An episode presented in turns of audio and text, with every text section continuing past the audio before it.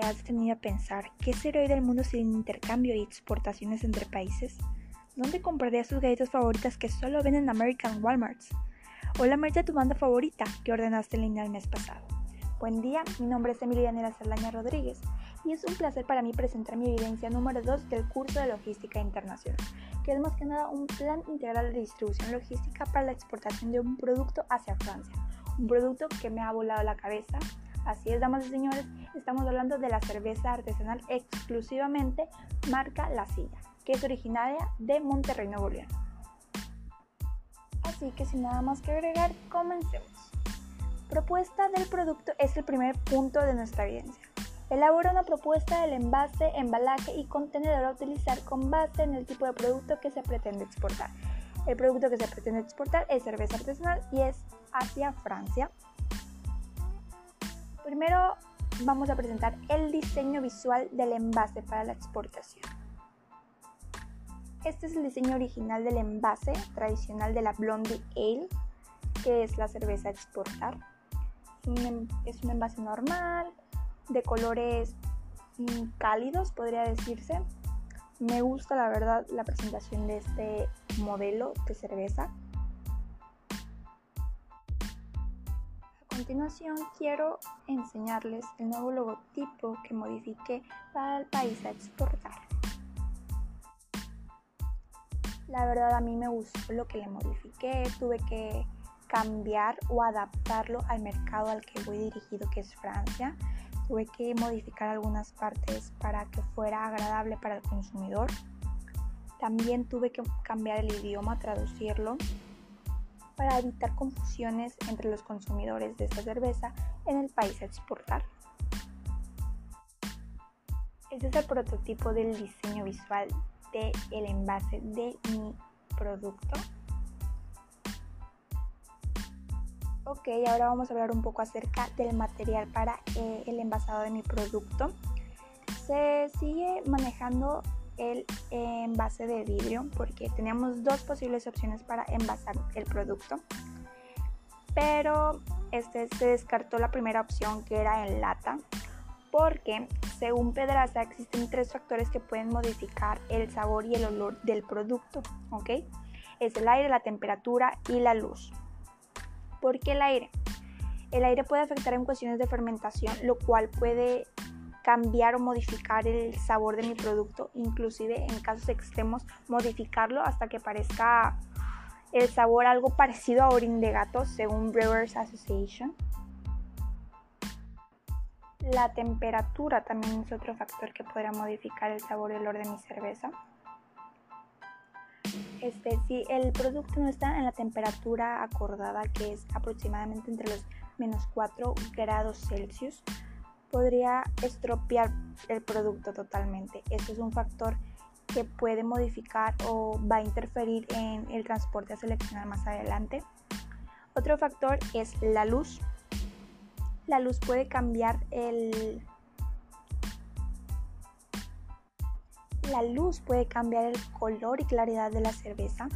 También puede cambiar el aroma, la carbonatación, el cuerpo, el balance. Podría interferir de manera brutal en el producto, estropeándolo y creando una pérdida de miles y miles de pesos, que es lo que queremos evitar. Entonces es por eso que la luz eh, que interfiere con el color marrón de del embotellado de vidrio este, inhibe la interacción de la luz solar con el principal ingrediente de mi cerveza que es el lúpulo y la malta. Ahora vamos a hablar de la etiqueta de acuerdo a las regulaciones de Francia. Tuve que hacer dos investigaciones, una en Santander Trade y otra en un documento encontrado en línea cuál va a estar referenciado más abajo. Eh, fue muy interesante eh, hacer la etiqueta. No soy diseñadora de etiquetas, evidentemente. Entre las principales características que debe tener tu etiqueta sí o sí para que tu producto no lo vayan a regresar eh, son los ingredientes. Deben ir acomodados de mayor cantidad a la cantidad menor. Es decir, si el 50% de de mi producto es malta, debería ir en primera opción. También tenemos que agregar Las recomendaciones. Las recomendaciones son que no puede ser consumido por personas menores de 18 años. Según investigaciones que realicé, esta es la edad mínima en la que puedes eh, consumir alcohol y también adquirirlo en tiendas. También se recomienda que no manejes este, si has bebido bebidas alcohólicas como la, la cerveza artesanal y también se se invita a que se consuma por parte de personas que estén en proceso de gestación. También se tiene que mencionar eh, la fecha de preferencia que debe ser consumido el producto. Tiene un periodo de vida aproximadamente de tres meses para este, evitar más que nada malas experiencias a la hora de consumir el producto también tenemos que mencionar este, cuándo fue elaborado el producto. Otra de las cosas que me parece muy peculiar es que tiene que tener un cierto eh, medidor, así como nosotros tenemos los sellos aquí en, en México, según la NOM, de mucho azúcar, mucho exceso de calorías, exceso de sodio. Ellos tienen un medidor que lo medí con la calculadora Nutri-Score, la cual eh, tomé como referencia la cerveza tradicional, ya que la cerveza artesanal no, no me arrojaba nada y me mencionó que era un producto en rojo, tal vez que debería moderarse su consumo o no debería consumirse.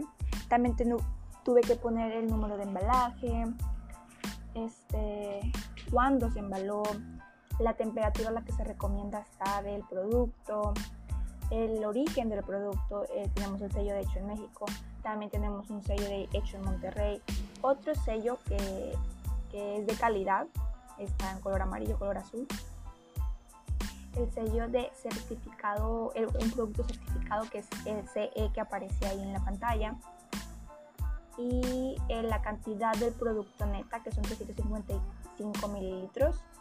Y la etiqueta en la etiqueta viene un código de barras que es universal, es conocido como ENR, mejor conocido como EAN-13, es un código que se puede utilizar en todo el mundo, específicamente también entra en países como Canadá y Estados Unidos y por eso fue utilizado de esta manera. Son los principales reglas que deben de tener en este tipo de productos. En ese documento que yo les mencioné que encontré, también hay información sobre productos de animales, productos agroalimentarios. Entonces, esto fue lo más acertado a una etiqueta y también debe prevalecer en las etiquetas de estado de Francia que no se no se trate de persuadir al consumidor o que lo vayamos a consumir, lo vayamos a confundir de alguna manera del consumo del producto. Ahora vamos a hablar un poco acerca del diseño del embalaje a utilizar para el envío de la cerveza artesanal Blondie Ale. El material para el embalaje eh, es cartón ondulado. Son, se van a utilizar cajas isotérmicas, las cuales van a tener espaciadores entre ellas para que el producto no, no choque entre sí en el transporte que va a ser marítimo. También como plus en el embalaje se utilizará también como herramienta los acumuladores térmicos para conservar la temperatura bajo la cual debe estar sometido mi producto. Es importante que estos dos o estos facilitadores de, del embalaje vayan agregados a la cotización que voy a hacer final de cuánto me costará la exportación. Como nota también me gustaría aclarar que en la exportación este, aclaré también todo esto, todo esto se le sumó y fueron cotizados en una página especial para poder dar un costo más acertado. Ahora vamos a hablar un poco acerca del estampado y los logos. Se tiene pensado utilizar de dos a tres logos para señalar que nuestro producto es frágil Creemos que con dos basta, pero que nos gustaría estar bien seguros para no tener ningún tipo de pérdidas o daños en, la manipulación de mi producto. Se utilizará este de la izquierda para presentar que son sustancias peligrosas en cantidad limitada porque el producto, recordemos que es un producto inflamable. También aquí a la derecha vamos a utilizar el logo de producto inflamable, que no se nos olvide porque pues todo esto puede traer complicaciones y debe ser tomado en cuenta también.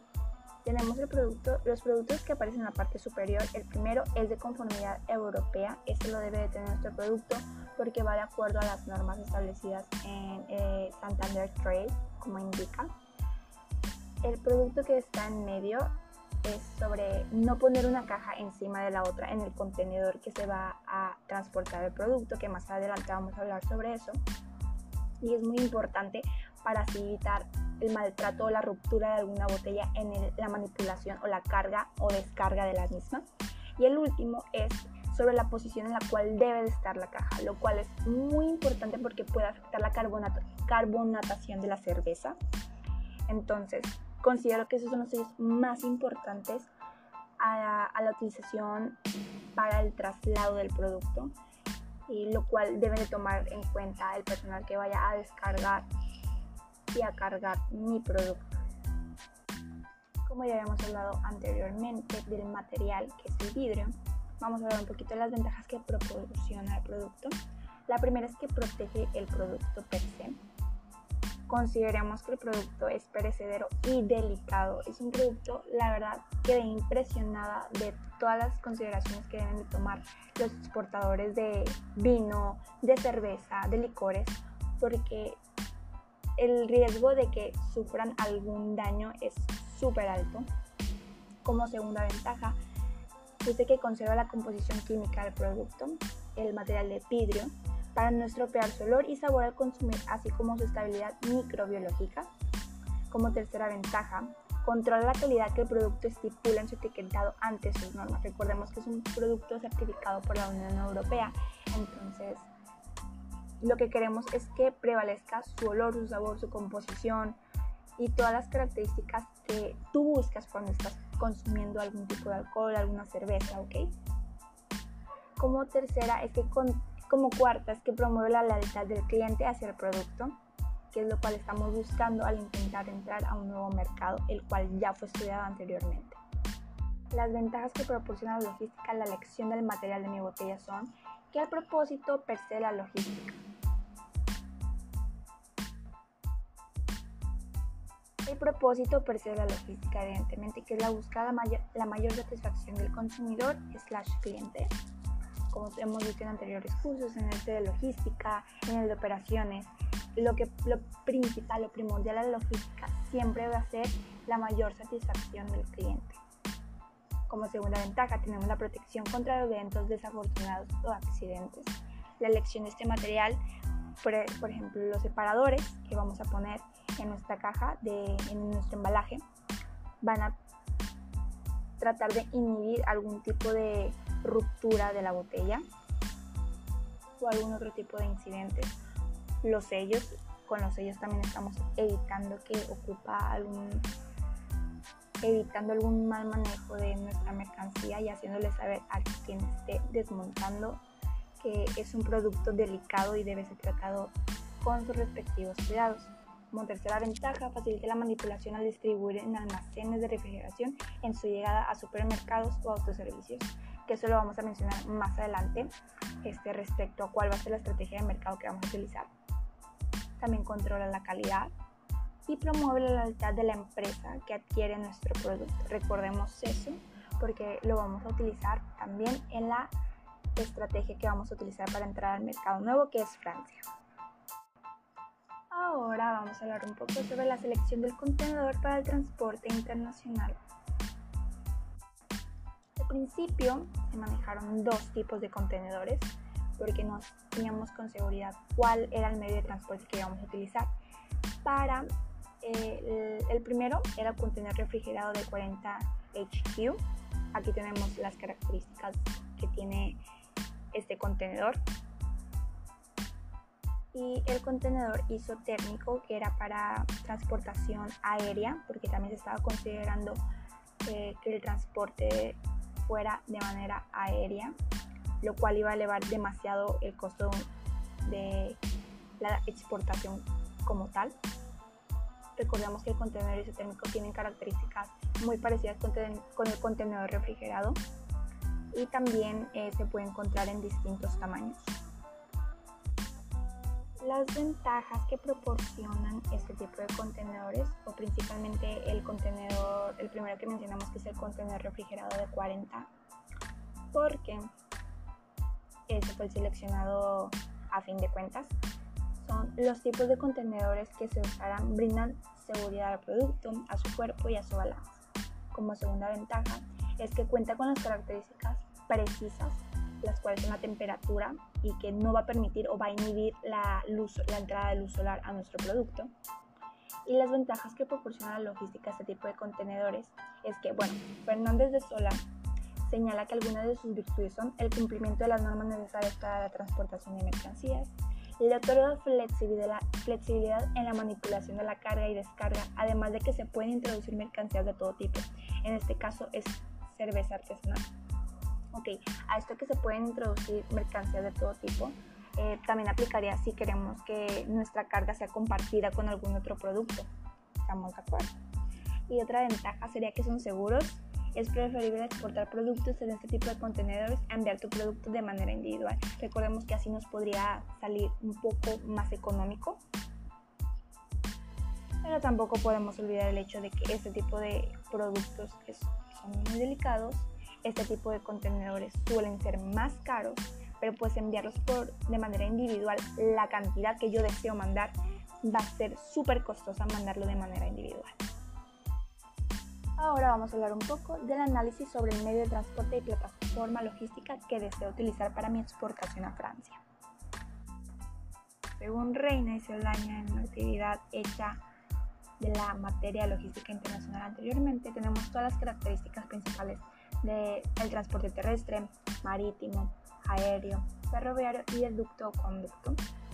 Este, vamos a saltar esa, esa parte, vamos a omitirla porque son cosas que ya hemos visto anteriormente. Y finalmente vamos a decir que el transporte seleccionado es el transporte marítimo.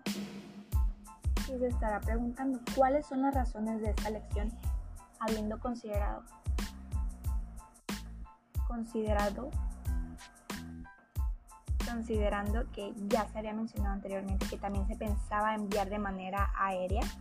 Bueno, pues las principales razones son las siguientes. Ok, ¿por qué el transporte marítimo? El transporte marítimo es uno de los más económicos. Este, hablando de la nota que usted envió, este, el transporte marítimo ahorita está siendo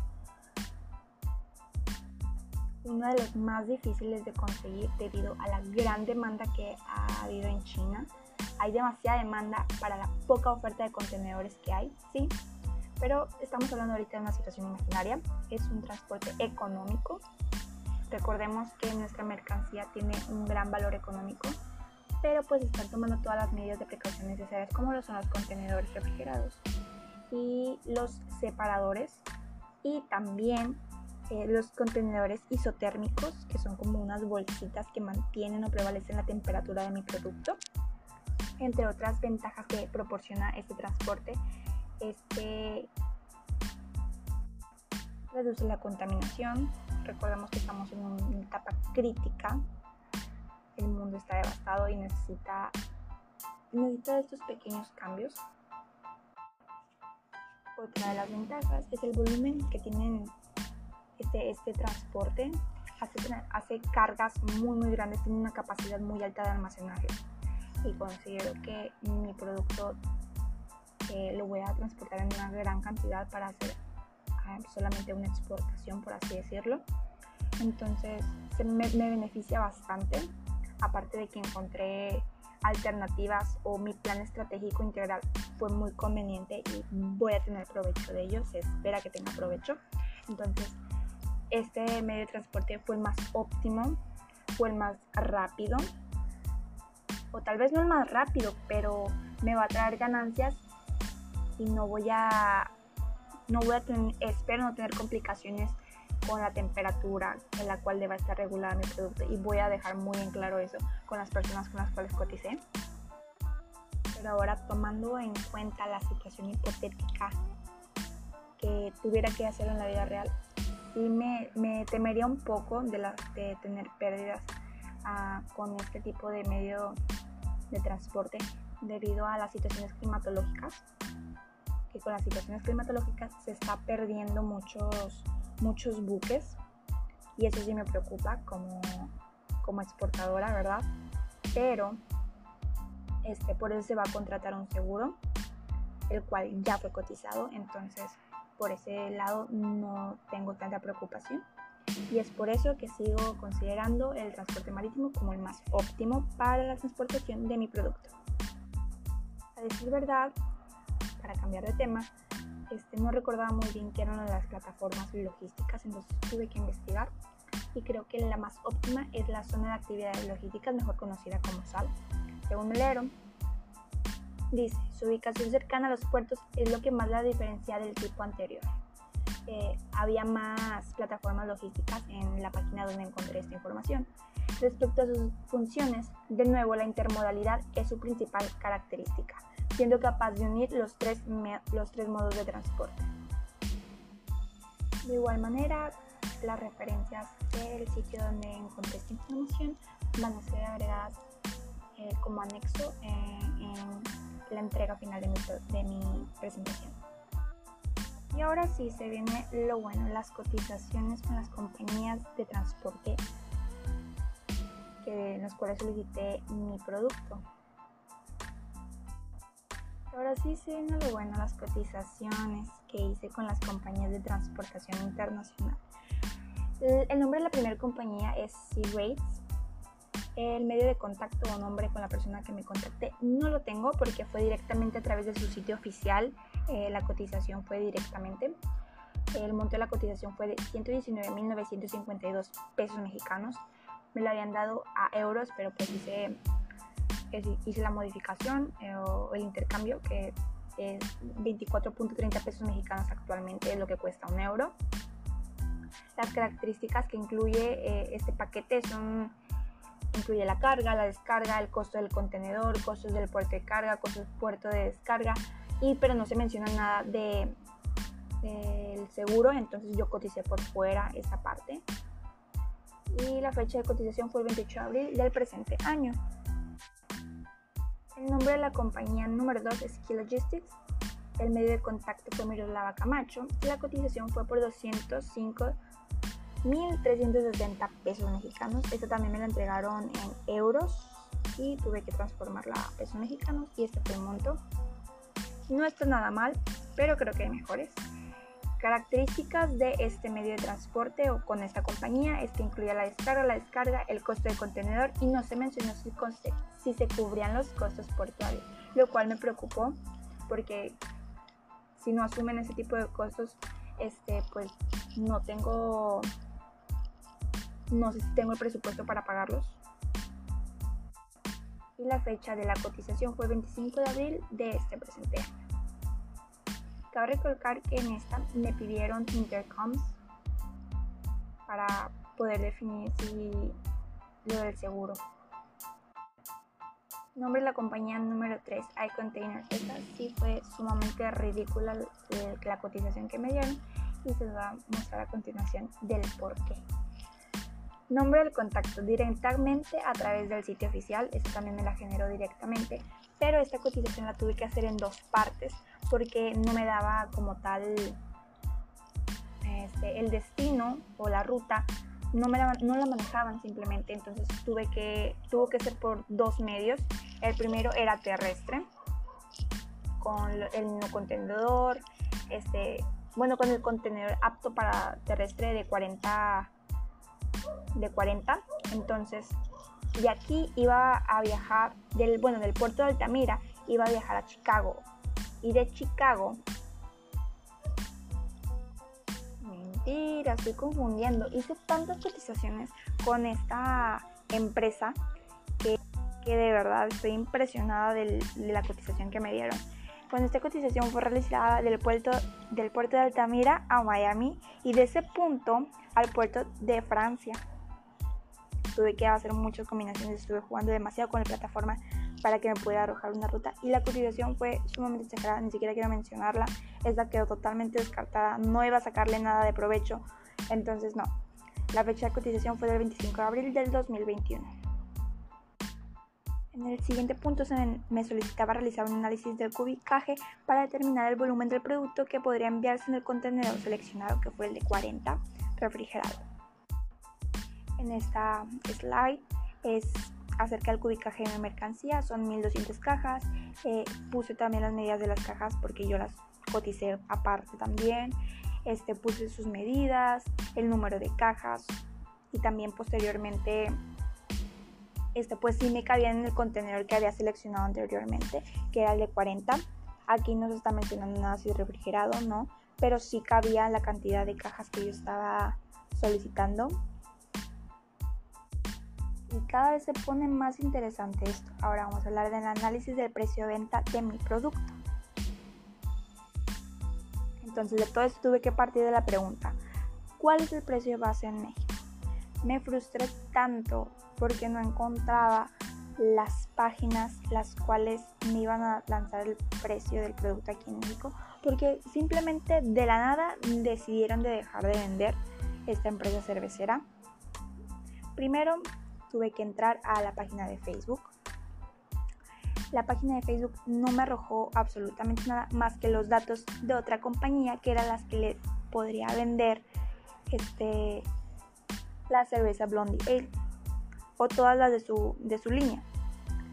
Este, la empresa se llamaba Knix, no sé bien cómo se pronuncia, pero la empresa al buscar el producto en el buscador, válgame la redundancia, no aparecía, simplemente dejaron como que de tener contacto estas dos empresas, como que se rompió la transacción que tenían, el acuerdo que se tenía y ya no venden en esta página.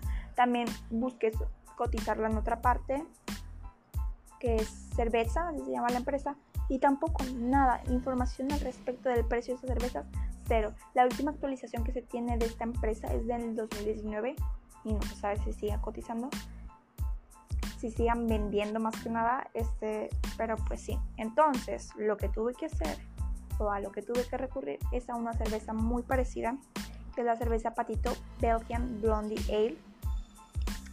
Eh, el país es México, evidentemente. El volumen de esta, de esta cerveza es 355 mililitros, igual que la Blondie Ale de La Silla. El precio por unidad es de 57 pesos mexicanos y el six pack es de 342 pesos mexicanos, pero yo lo quise cerrar en 350 pesos para la cotización del seguro, para la cotización de cuánto costaban eh, todas mis mercancías como tal. Entonces de este precio yo partí porque en 1200 cajas caben dos six pack y fue todo un show que ahorita se lo presentaré más adelante, pero ahora vamos a hablar un poco de los productos similares. Realmente moví cielo, mar y tierra para encontrar productos similares. Eh, el primero es originario de Francia, el segundo es Bélgico, el tercero y el cuarto también provienen de Francia, eh, los encontré en páginas super underground, no sé cómo, este, hice la transformación de euros a pesos mexicanos para también tener una referencia. Y como podemos ver, el más barato es la Pelford de 1.30 euros. Y con el precio más caro eh, es la última que se presenta, la Mont Blanc es de 4.35 euros, que son más o menos 105 pesos mexicanos y todas rondan entre los mismos precios, más que nada, menos la primera de los que tenía la cerveza Patito, que es como una referencia del precio base que tiene mi cerveza a exportar, que es Blondie Ale La Silla. Como nota, la segunda cerveza que aparece en la parte eh, posterior este, es Bélgica y pues también tienen como que en Francia hay muchas de empresas bélgicas de cerveza artesanal porque recordemos que en Francia aman este tipo de productos, entonces también la distribuyen para allá, entonces también fue tomada como un producto similar. Y ahora sí se viene la parte buena, buena. ¿Por qué? ¿Para qué? ¿Con qué fin? ¿Y a qué precio? El precio por unidad sería de 3,50 euros y el precio por six pack sería de 15 euros. Y se estará preguntando por qué me manejas dos versiones, o sea, vendérmela por unidad o vendérmela por six pack. Aquí tengo la respuesta. Me costaría un total de, 3, de 684.783 pesos mexicanos toda la transportación de mi producto, el costo de su seguro, las las cajas isotérmicas y los acumuladores térmicos. Todo esto es lo que me va a costar la exportación de mi producto. ¿Ok? Nuevamente, 684.783 pesos mexicanos. Un contenedor con 1200 cajas. Es necesario aclarar que por caja caben dos six pack. Ok, se va o se tiene previsto que 600 de estas cajas estén destinadas a venderse en six packs, porque con un total de 1200, las cuales serán vendidas a 15 euros, me estarán dejando como ganancia 400.300 me estarán dejando como ganancia 400.037 me estarán dejando como ganancia 437.400 pesos mexicanos, mientras que las otras 600 cajas estarán destinadas a venderse en individual. Estamos recordando que son 7.200 botellas que se venderán a 350 euros, dejando como ganancia 612.360 pesos mexicanos, dejando como ganancia total solamente de sus ventas 1.049.760 pesos mexicanos. Y se hace de esta manera para sacarle un poquito más de provecho a las ventas. Ok, aparentemente sí se le va a sacar porque la ganancia total de sus ventas es 1.049.760 pesos. Mientras que el costo de transportación, de seguro, de cajas, de todo el proceso de exportación serían 684.783 pesos mexicanos. Descontemos que eh, los costos del marketing, descontemos que por ejemplo haya un error en la carga y tengan que desmontarla y eso incurre a otra maniobra que va a ser cargada al presupuesto o la cotización que me habían dado anteriormente. También tenemos que ver que estos no son los costos totales, es el mayor aproximado que tenemos, pero pues sí se les saca a las ventas en comparación de todo lo que me costó la exportación es necesario tener en cuenta que van a incurrir otro tipo de factores y tenemos que tenerlos solventados. Una de las últimas partes es la estrategia para introducirnos al mercado. Recordemos que para todo esto, para el prototipo del envase visual, todo lo que tuvimos que hacer, eh, la exportación, el medio de transporte elegir, tuvimos que haber investigado previamente el mercado. Recordemos que entre la Unión Europea y, México hay un tratado, que permite que no haya aranceles entre un país y otro, o que no me van a cobrar por la exportación de mi producto, lo cual nos beneficia bastante, eso incurre en un, en un costo menos que tomar en cuenta. Entonces, se, se tenía primero planeado que fuera un joint venture, pero no tiene nada que ver, ¿ok? Entonces, se tuvieron que haber hecho la investigación previa al mercado, tuvimos que definir el problema. ¿Qué requiere mi investigación? Mi investigación, bueno, requiere qué es lo que necesitan los franceses, qué, qué es lo que buscan en un producto, qué es lo que buscan en una cerveza artesanal. Tuvimos que desarrollar un diseño de la investigación, eh, determinar las necesidades qué es lo que realmente necesitan, no solamente qué requieren, qué es lo que necesitan los franceses. Tuvimos que recolectar datos primarios y secundarios. Recordemos que según Balou y Pierre, este, los datos secundarios y primarios se obtienen de investigaciones como los, los grupos de enfoque o, o encuestas o entrevistas, que todo esto va a ser planteado desde la investigación de mercado. También datos secundarios que podemos sacar de agencias, de institutos públicos, gubernamentales, toda una investigación que requiere o, la, también lo que mencionaba anteriormente, este, lo que cuesta un estudio de mercado. Entonces, la estrategia que vamos a utilizar es la de exportación, eh, porque pues queremos que sea una transacción única como primera vez de enviar este producto de la silla al mercado francés. Posteriormente, deseamos que sea un contrato de manufactura y tener una empresa que crear una empresa manufacturera localizada en Francia para que pueda vender estos productos. Es lo que se espera de esta exportación que sea exitosa para posteriormente pasar a un contrato de manufactura para reducir los costos, para mejorar el servicio al cliente francés que va a consumir nuestros productos y esperamos que sean de su agrado, para reducción de riesgos e incertidumbre que tiene todo el proceso de transportación marítima. Y pues más que nada es eso, exportación y, y posteriormente un contrato de manufactura dependiendo del éxito que tenga mi producto. Como último punto, quiero dar una, una conclusión sobre la importancia de tener un plan integral de distribución logística internacional para la exportación de cualquier producto a cualquier mercado, no importa qué, requiere de mucha planeación, requiere mucho control, requiere de tomar en cuenta cada aspecto mínimo del cual tu producto puede verse afectado. Este, se tuvo que hacer mucha investigación. La investigación de mercado es sumamente importante para saber o conocer las necesidades o los requerimientos que tenga nuestro consumidor final. Este, las cinco terms también son súper importantes para determinar este, quién va a incurrir con los gastos de tal. Hasta aquí llega mi responsabilidad con el producto. No, sabes que yo tengo la responsabilidad de llevártelo hasta donde tú lo necesites. Este, la exportación como tal es más allá de solamente llevar un producto a tal mercado.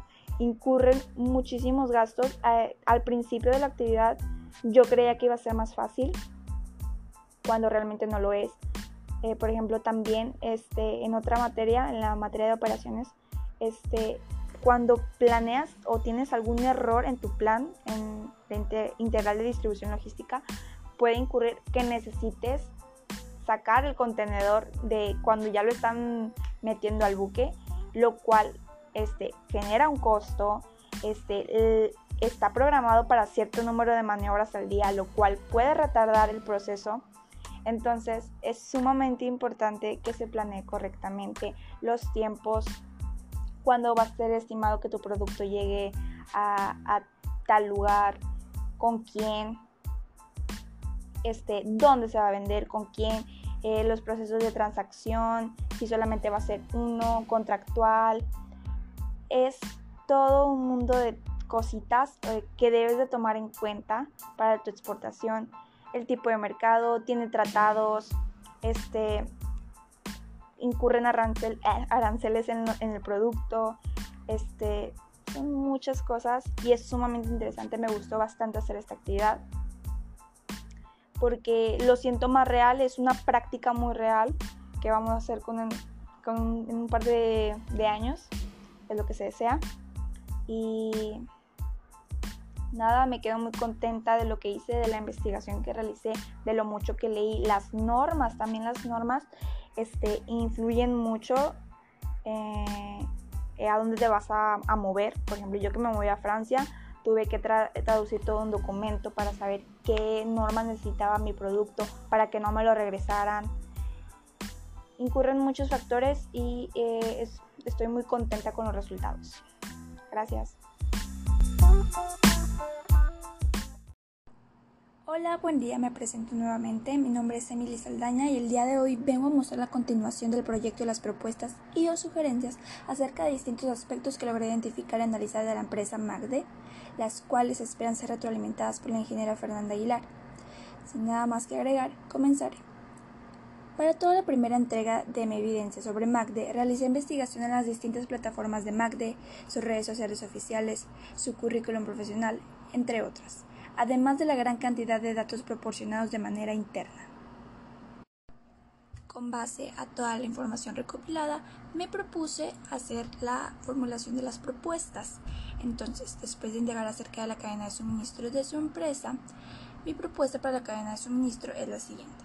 Un software de entrada de pedidos multifuncional. Pero, ¿a qué me refiero con multifuncional? Existen una gran cantidad de este tipo de softwares, pero en concreto me dispuse a encontrar varios que gestionen los pedidos, almacenamiento, tratamiento de pedidos, inventarios, envíos y entradas de pedidos remotos. Realicé una búsqueda y ranqué las mejores opciones tomando como punto de partida la puntuación que han recibido por usuarios y reseñas. A continuación, mis recomendados. La primera opción es Verenia CPQ. Este software es adaptable a cualquier empresa. Completo en todos los ámbitos, la probabilidad de recomendación es muy alta. Casi en su totalidad son reseñas positivas, haciendo enfoque en las múltiples funciones que abarca el software, lo que lo convierte en un todo en uno.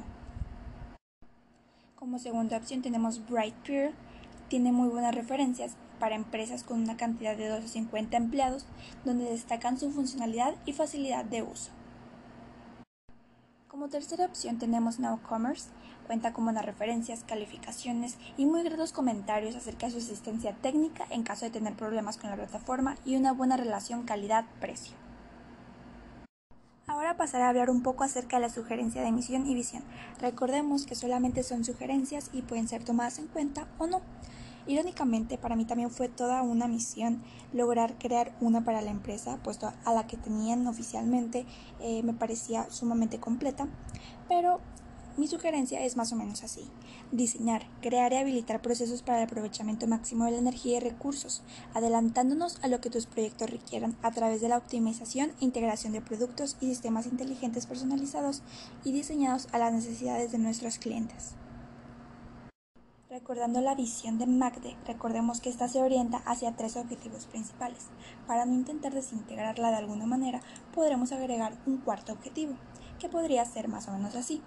Liderar la ingeniería especializada de todo México a través de innovaciones desarrolladas dentro de nuestras instalaciones, buscando alcanzar nuevos mercados a nivel internacional.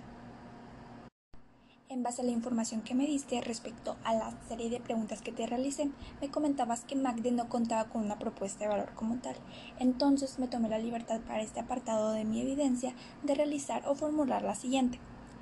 Planificamos, desarrollamos y le damos vida a tus proyectos priorizando el bienestar de tu negocio a través de ingeniería especializada vanguardista, dejándolo a tu alcance y hasta sus puertas, con el fin de agilizar tus procesos.